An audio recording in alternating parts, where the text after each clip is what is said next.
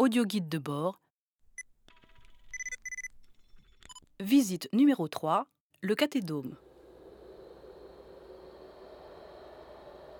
Nous sommes actuellement sous la voûte du monumental cathédome. En son centre s'élevait à l'origine le temple de la raison. Ces colonnades torsadées aux arabesques sinueuses traduisaient la victoire du cerveau reptilien sur la réflexion. Un étroit portique, d'influence lacanienne, conduisait à un autel en forme d'entonnoir renversé.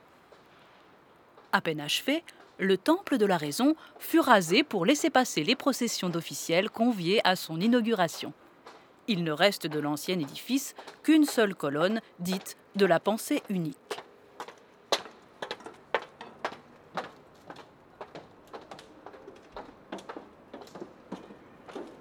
Chaque année, ses adorateurs accomplissent un pèlerinage pour l'honorer.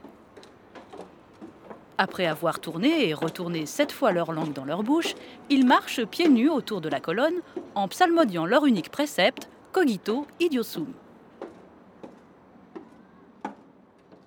Au-dessus de vos têtes, la voûte en trompe-l'œil représente une voûte en trompe-l'œil.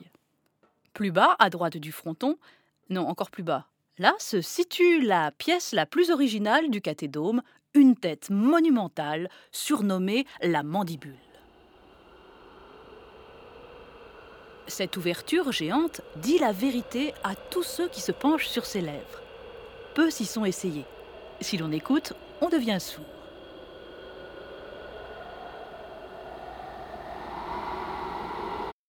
Dans le couloir sombre et bas de plafond que nous traversons, plane un étrange parfum de mystère, caractéristique de l'école de la Renaissance conservatrice.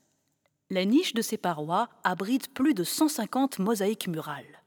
Ce sont des allégories de personnages célèbres dont le sens littéral n'a pas encore été percé. Citons entre autres symboles un blaireau, un as de pique, une Rolex, un bidet, une coquille de vide, un œil de verre, un ciseau pour gaucher. À voir.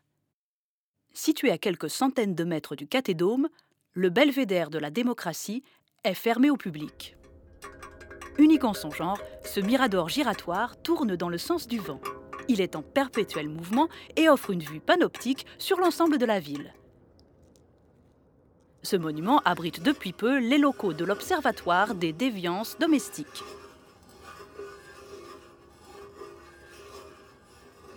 Audio guide de bord par Marie-André de Saint-André. arteradio.com